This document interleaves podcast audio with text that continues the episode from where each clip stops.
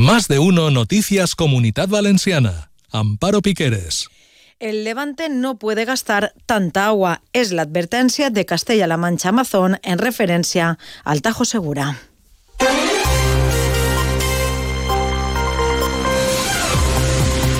Molt bona vesprada. Qui no ha parlat de trasbassament, sí que ho ha fet d'aigua, ha sigut el president del govern, Pedro Sánchez. Ha estat este matí a Torrevieja. En Castelló, els agricultors han eixit a la carretera a protestar i avui s'ha parlat a les Corts de Sanitat. En seguida, els ho contem tot. El control tècnic està Isaac Sancho. Comencem.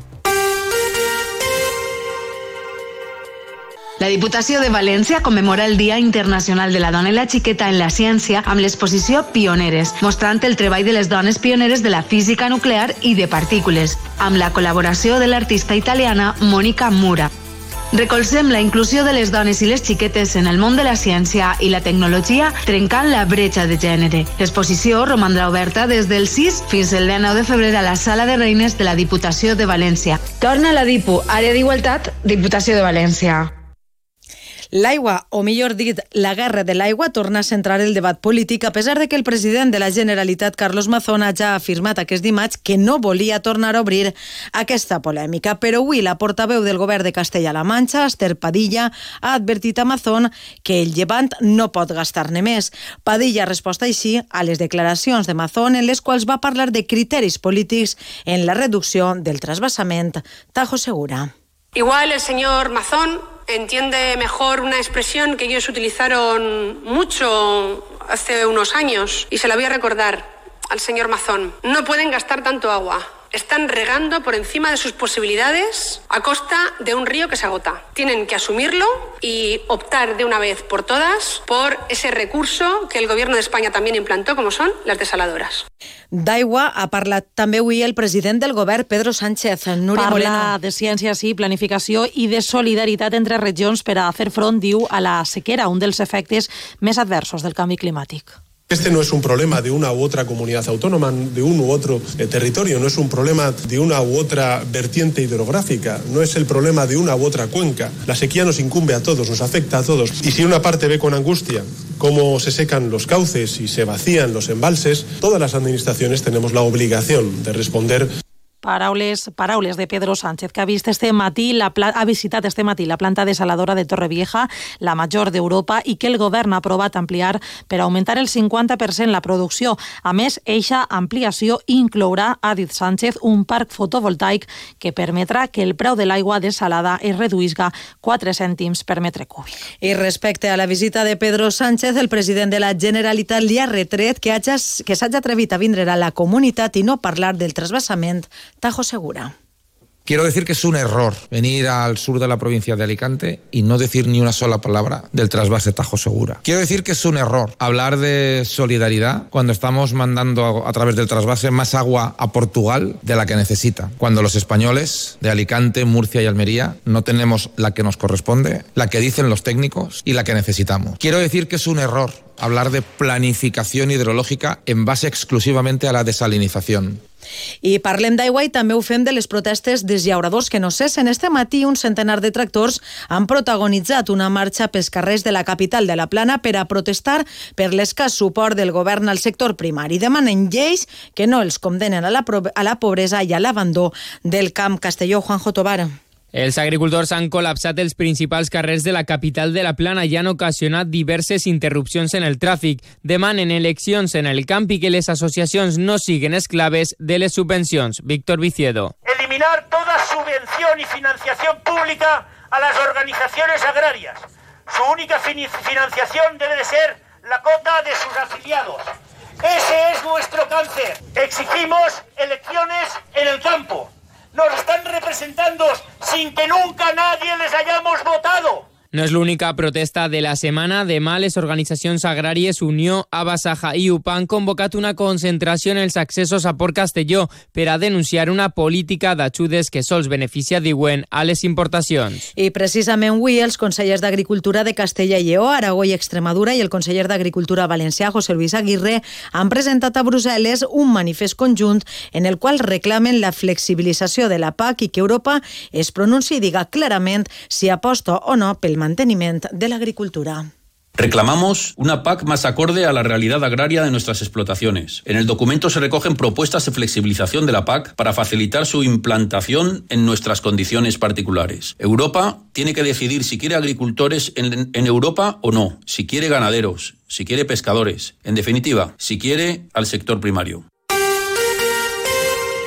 I el cas de les agressions i coaccions a periodistes i assistents a la manifestació del 9 d'octubre de 2017 a València ha acabat finalment amb un acord entre les parts per a 26 dels 28 acusats. Quasi tots han acceptat penes d'entre un i dos anys de presó. La vista de conformitat s'ha celebrat este matí en l'Audiència Provincial de València i el juí per als dos acusats que no han acceptat aquest acord se celebrarà a partir del 4 de març. Molts dels processaments en esta causa pertanyien a la penya Llomus del València, ja desapareguda i van acudir a la manifestació del 9 d'octubre després d'una crida per xarxes socials per a rebentar-la. Es van presentar en eixa marxa portant simbologia nazi i proferint insults i amenaçant tant a manifestants com a periodistes, arribant fins i tot a agredir alguns d'ells. I com es deia, avui parlem de sanitat. El conseller Marciano Gómez ha defensat que la seva gestió per fer front als pics d'infecció de virus respiratoris d'esta campanya ha sigut correcta. Ho ha fet en la seva compareixença en la Comissió de Sanitat de les Corts. Gómez Sánchez ha insistit que ni en la primera setmana de gener, quan es va arribar al pic i es va triplicar la incidència, es van registrar tensions en les SUSI. Ha defensat les mesures adoptades pel Consell, com ara l'obligatorietat de les mascaretes en espais sanitaris o la vacunació sense cita prèvia. Així i tot, s'ha compromès a continuar adoptant la previsió necessària de cara a l'any que ve, tot i que ha destacat que en esta campanya hi ha hagut una tripledèmia, ha dit. Acuérdense ustedes de la pandemia. Toda nuestra obsesión era tener camas de críticos. Pues esa es la obsesión cuando hay una triple tripledemia, no una epidemia como hay de gripe todos los años. El objetivo era destensionar, que la tensión no llegase a las, a las UCI. Y no se tensionaron las UCI. Miren, todo es mejorable, pero siéntase orgullosos cuando nos tengamos que sentir de ser valencianos. Y sepamos reconocer que en algunas cosas nos hemos equivocado. Defensa el conseller de Sanitat que es va actuar amb rapidesa i eficiència, alguna cosa que nega l'oposició. Escoltem a Rafa Simó, portaveu de Sanitat del PSPB, i a Carles Esteve, de Compromís.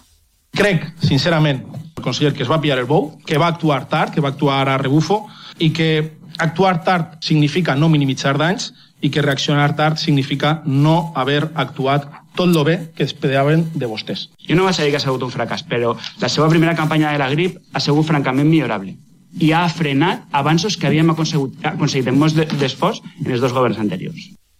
I una més de política, la coordinadora general d'Esquerra Unida, Rosa Pérez Garijo, optarà a la reelecció en l'Assemblea Extraordinària de la Formació, càrrec al que també es presenta el consellal del Campello en Alacant, Pedro Mario Pardo. I esta vesprada, segon acte de posada de primera pedra del que serà el primer hotel vinculat de manera directa a la futura gigafactoria de Volkswagen. És un dels primers projectes relacionats amb la megaplanta de bateries per a vehicles elèctrics. Onda Cero, segon Ramon Pérez. Sí, poc més de dues hores i mitja per a ixe acte a les quatre i mitja de la vesprada. Serà un hotel de quatre estreles edificat sobre una superfície de més de 9.000 metres quadrats ubicat entre Sagunt i Port de Sagunt. Disposarà de més de 160 habitacions, a més de vora una cinquantena d'apartaments. Formarà part, en este sentit, de la cadena hotelera que gestiona ja Fede Fuster, el president de la patronal Osbec, i compta amb el suport també de l'empresari Juan Planes. Es tracta, com dèieu, d'un dels primers projectes a sorgir al calor de la futura gigafactoria factoria de Volkswagen al camp de Morvedre. Precisament l'automobilística alemanya ha tornat a insistir en les últimes hores que els terminis continuen mantenint-se tal com estan previstos. Ja anem a la Marina Baixa. La Guàrdia Civil investiga un crim. Raquel López. Los hechos se producían a primera hora de la tarde de ayer en la rampa de salida del garaje de una urbanización de La Cala. La víctima podría tratarse de un individuo de 33 años y nacionalidad ucraniana, vecino del complejo residencial. En un primer momento se dio aviso a la policía local de la vila sobre un atropello mortal en el garaje,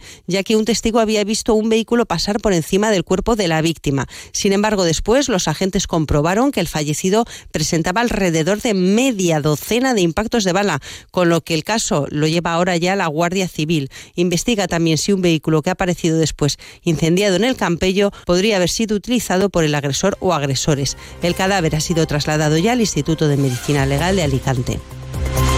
Arribem així a les 2 de la vesprada. Continuen les notícies a Onda 0. Adeu.